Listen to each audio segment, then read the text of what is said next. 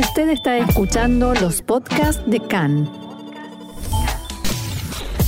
CAN, Radio Nacional de Israel. Hoy miércoles, sí, miércoles, 28 de septiembre, 3 del mes de Tishrei, estos son nuestros titulares. Al menos tres terroristas palestinos muertos en un tiroteo con fuerzas israelíes en Jenin. Finalizó el cierre de los territorios por Rosh Hashanah, pero continúa el alto grado de alerta de seguridad. Israel se pronuncia abiertamente contra Rusia y su intención de anexar territorios ucranianos.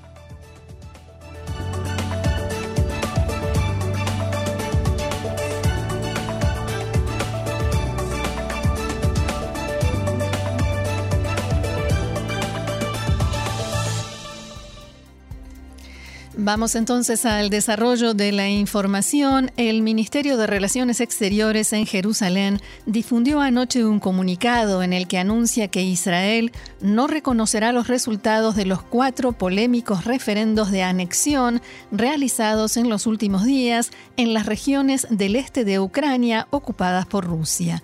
Funcionarios del Kremlin aseguraron en las últimas horas que el apoyo a la anexión de Rusia fue mayoritario entre quienes participaron en las votaciones.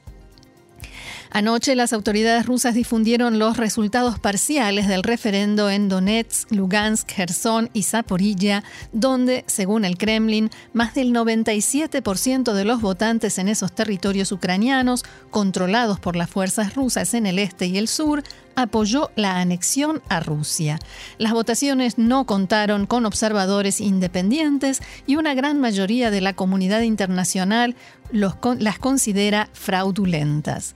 El presidente de Ucrania, Volodymyr Zelensky, dijo anoche que los plebiscitos de Putin son una farsa en sus palabras. También aseguró que pronto habrá buenas noticias desde el frente, aunque no detalló qué logros hubo en los combates. Estamos avanzando hacia la liberación de nuestras tierras aseguró Zelensky. El comunicado de la Cancillería israelí señala que Israel reconoce la soberanía e integridad territorial de Ucrania y no reconocerá los resultados de los referendos llevados a cabo en estas regiones. Analistas en Israel interpretan este comunicado, que no tiene ninguna ambivalencia ni deja lugar a dudas sobre la postura israelí, como una señal significativa a Kiev sobre el apoyo de Israel a Ucrania dentro de las limitaciones que imponen las delicadas relaciones con el presidente ruso Putin, que entre otras cosas están relacionadas con la actividad militar de Israel en Siria.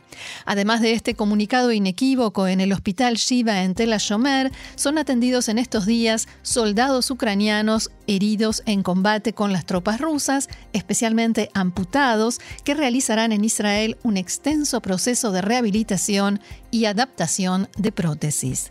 En tanto, el embajador de Ucrania en Israel, Yevgen Kornichuk, dijo que su país pide más ayuda a Israel, en especial ayuda militar.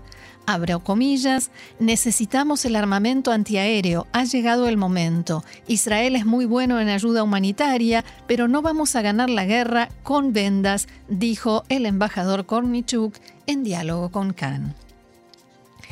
Cambiamos de tema, por lo menos tres palestinos armados resultaron muertos en un violento intercambio de fuego con tropas israelíes. El Ministerio de Salud de la Autoridad Palestina difundió esta información y señaló que entre ellos se encontraba Abed Hassem, hermano del terrorista Raad Hassem, que perpetró el atentado en la calle Dizengoff de Tel Aviv en abril último. En la mañana de hoy, tropas israelíes rodearon la vivienda en Cisjordania perteneciente a la familia del terrorista. Según medios palestinos, efectivos israelíes dispararon pequeños misiles contra la casa en la ciudad densamente poblada como parte de una táctica militar conocida como olla a presión. Los medios mostraron imágenes de video y señalaron que la casa pertenecía a la familia de Raad Hassem, el terrorista que, como decíamos, el 7 de abril pasado abrió fuego contra los clientes del bar Ilka en la calle Dizengoff en Tel Aviv y asesinó a tres personas. La policía de frontera informó que Abed Hassem, junto con otro de los terroristas muertos hoy, fueron responsables de disparos contra tropas israelíes y planificaba atentados significativos. Y recordemos también que el padre de Raad, Hassem Fathi, así como dos de sus hermanos, eran buscados para ser interrogados. Fathi Hassem elogió públicamente las acciones de su hijo luego del atentado en Tel Aviv.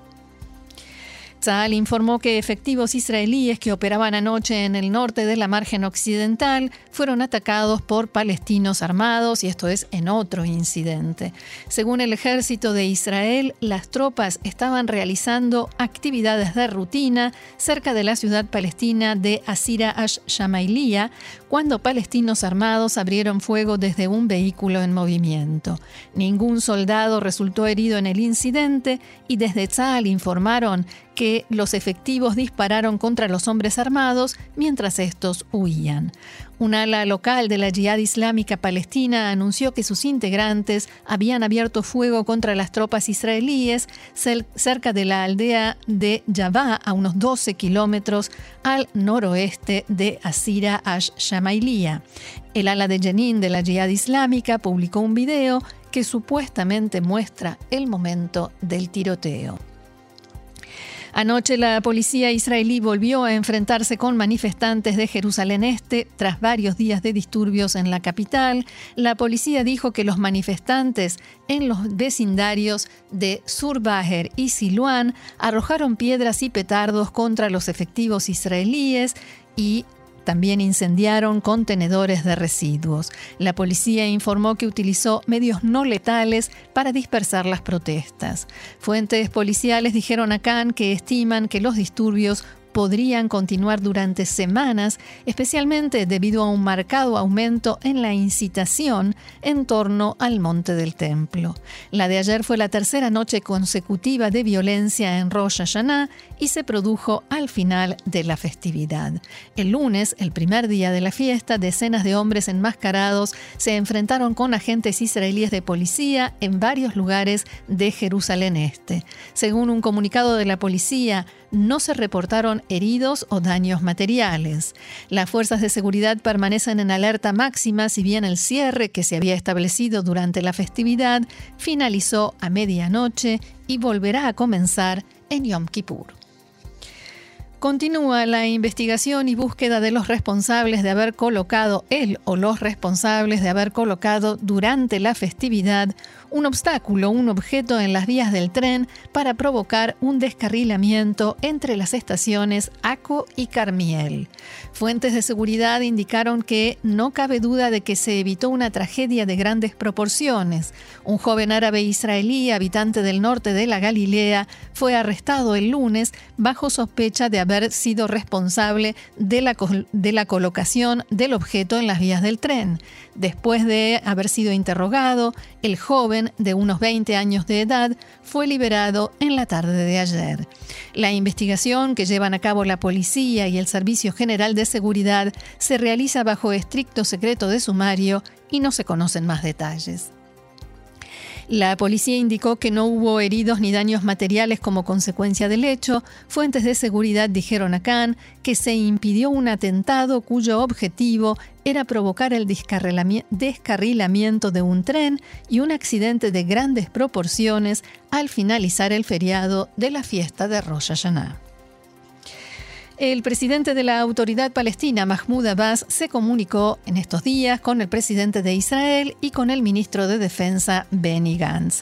Ayer, Abu Mazen llamó a Herzog para desearle a él y a todos los ciudadanos israelíes una feliz fiesta de Rosh Hashanah. Según el comunicado oficial de la oficina del presidente, durante la conversación, Herzog enfatizó la necesidad de relaciones amistosas y cooperación entre israelíes y palestinos para aliviar el creciente aumento de la violencia. Ambos líderes expresaron su esperanza de que en el próximo año se mejore la cooperación civil y de seguridad y se restablezca la tranquilidad, señala el comunicado. El lunes, Abbas también telefoneó al ministro de Defensa Benny Gantz para felicitarlo por el Año Nuevo Judío. Así lo informó la agencia de noticias de la autoridad palestina WAFA. La oficina de Gantz no difundió una declaración oficial sobre la llamada, probablemente, dije, debido al feriado o quizás, hay quienes dicen, debido a la campaña electoral. Otro asunto, el ministro de Relaciones Exteriores de Emiratos Árabes Unidos, Abdallah bin Zayed Al Nahyan, dialogó anoche telefónicamente con el primer ministro Yair Lapid y elogió su discurso en la Asamblea General de la ONU, en el que subrayó la importancia de la paz para los pueblos de la región. Al Nahyan dijo que un acuerdo basado en la fórmula de dos estados para dos pueblos, israelí y palestino, es el camino correcto para Israel. El ministro de los Emiratos subrayó que, abro comilla, el éxito de ambos países en construir relaciones eficientes y estables es el resultado de los frutos de la paz y la capacidad de trabajar juntos por un futuro de prosperidad para las generaciones venideras. Nos vamos a Irán, allí ya van 12 días de protesta por la muerte bajo custodia policial de Mahsa Amini, una joven que había sido arrestada por la policía moral por la forma supuestamente incorrecta en que llevaba el velo sobre su cabello. Los manifestantes, encabezados por mujeres, continúan desafiando la represión por la cual, según grupos de derechos humanos, resultaron muertos, muertas hasta el momento al menos 75 personas. En las últimas horas, las autoridades iraníes arrestaron a la hija del expresidente Akbar Hashemi Rafsanjani por incitar a las protestas. Según informó la agencia de noticias Tasnim, Faese Hashemi fue arrestada en el este de Teherán por una agencia de seguridad por incitar a los alborotadores a las protestas callejeras. El reporte no ofrece más detalles. Hashemi, ex legisladora y activista por los derechos de las mujeres, ya había tenido roces con la ley en la República Islámica.